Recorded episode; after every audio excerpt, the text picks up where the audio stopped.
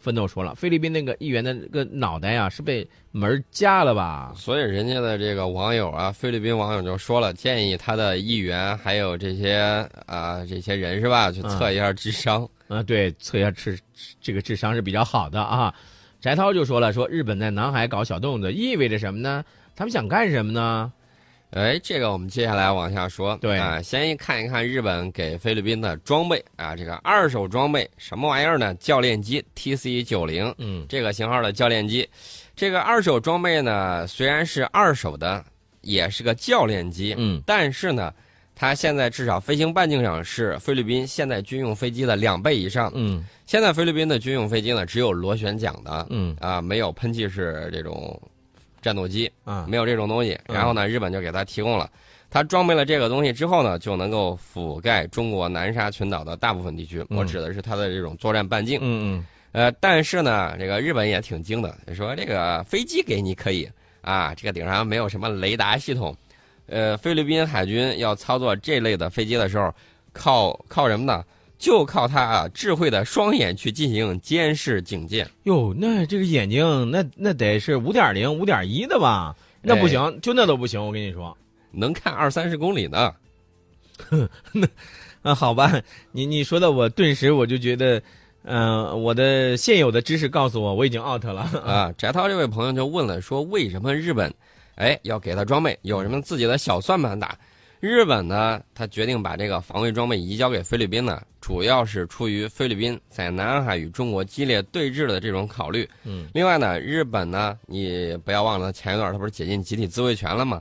他一直想搞一个东西，呃，我记得二零一四年的时候，日本内阁通过了一个防卫装备转让三原则、嗯啊，就是租租给别人。嗯租给别人的话，这个菲律宾呢，政府我们知道他穷没钱，嗯没钱怎么办呢？买不起，买不起的话，哎，这还想动一下五八超，嗯又没有趁手的工具，那正好俩人一拍即合，我给你点儿。呃，钱比较少，嗯你呢把你的这个二手的破装备给我租一身啊，这也是算是开了挂了。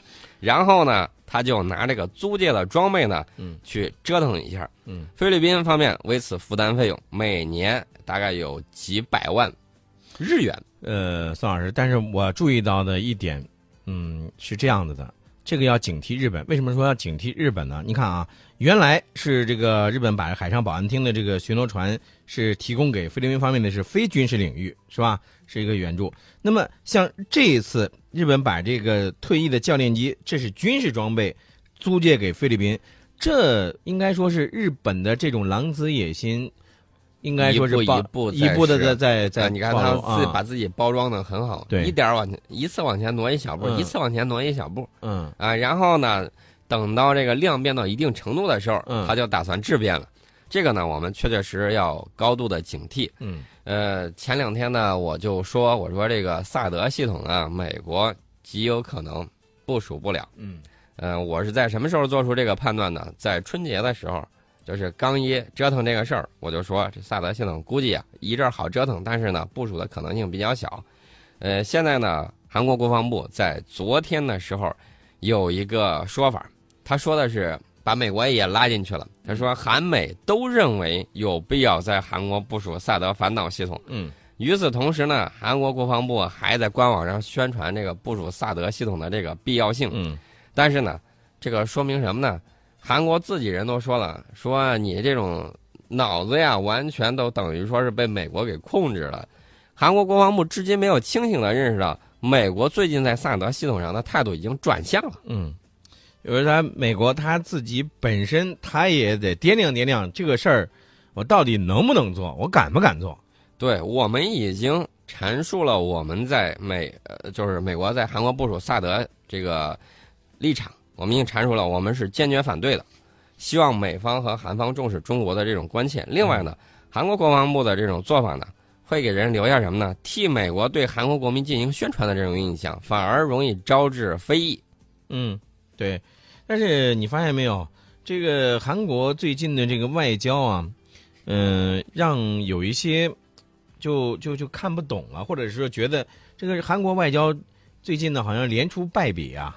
不要想着去投机，投机的情况下，你看看你的国力比这日本如何？嗯日本还老是妄图让棋手打起来，棋子儿好蹦出来，嗯，他的这个目的都达不到。你自己的事儿自己好好想清楚就行。对，所以这件事情呢，呃，宋老师其实以前也说过啊，就关于这个萨德系统到底能不能够布置在这个朝鲜半岛上。那么现在来看呢，估计这个事儿要黄啊。对，但是美国呢会一直拿着这个事儿不断的在说事儿。嗯，对。好，嗯、接下来呢，我们继续来和大家来聊，来聊什么呢？说说俄罗斯吧。哎，对，得说说俄罗斯了。俄罗斯最近这两天呢，一直在包括在叙利亚问题上，在他的这个邻居方面呢，都有一系列的这种动作。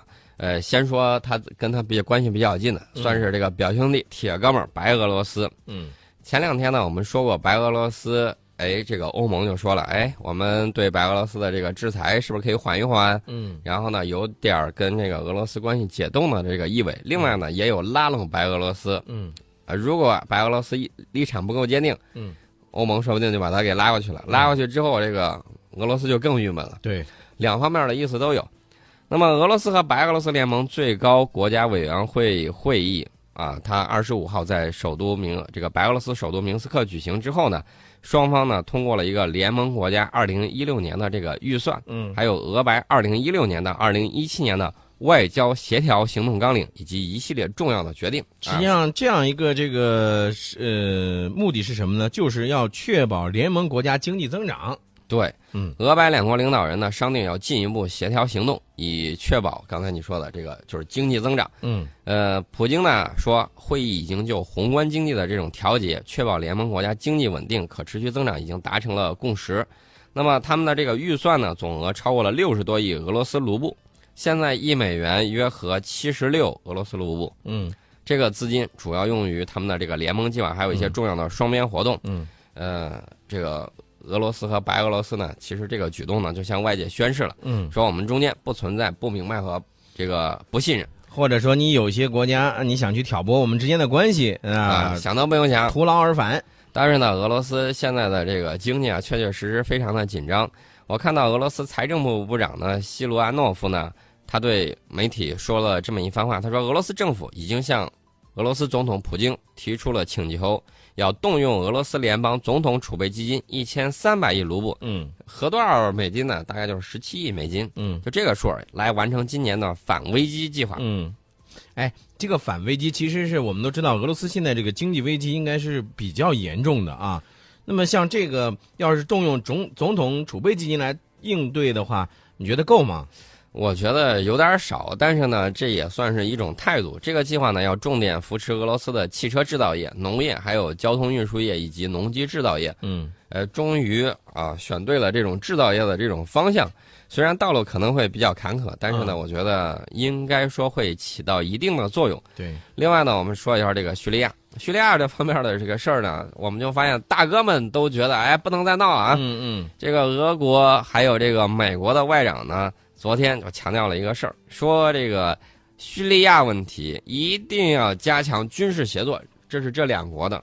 对，而且呢，这个俄美两国的外长呢，还就这个叙利亚停火协议执行情况交换了这个条呃意见。但是之前你还记不记得宋老师？我曾经当时咱们在说这个协议的时候，我就说，我说这个中间啊，嗯、可以说是一波三折。为什么呢？因为你不好说呀。到时候其中有一方打了那第一枪之后，你怎么知道到底是谁先开始又把这停火协议给破坏掉了？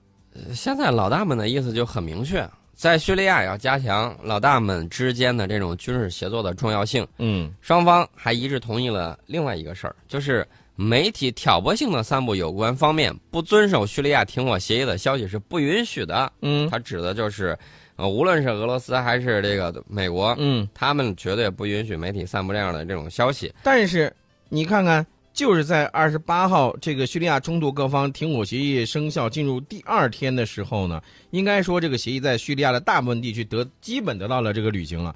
但是这个叙利亚政府和叙利亚的反对派呢是相互指控，啊，你采取了破坏停火的行动。你看看，对，呃，这种情况一定会有的，小摩擦会不断，嗯但是大范围的应该会停。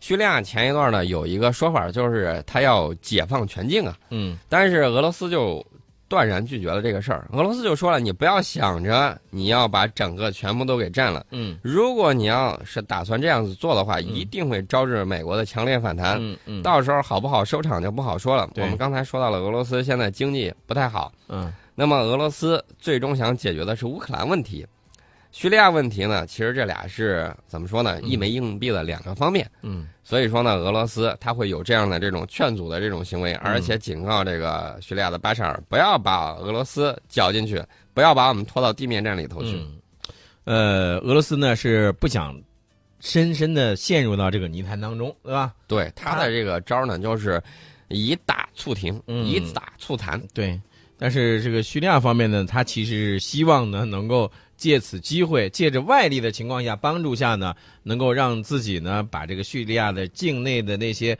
恐怖分子，包括这个叙利亚的这个反对派呢，给他清除干净了。嗯。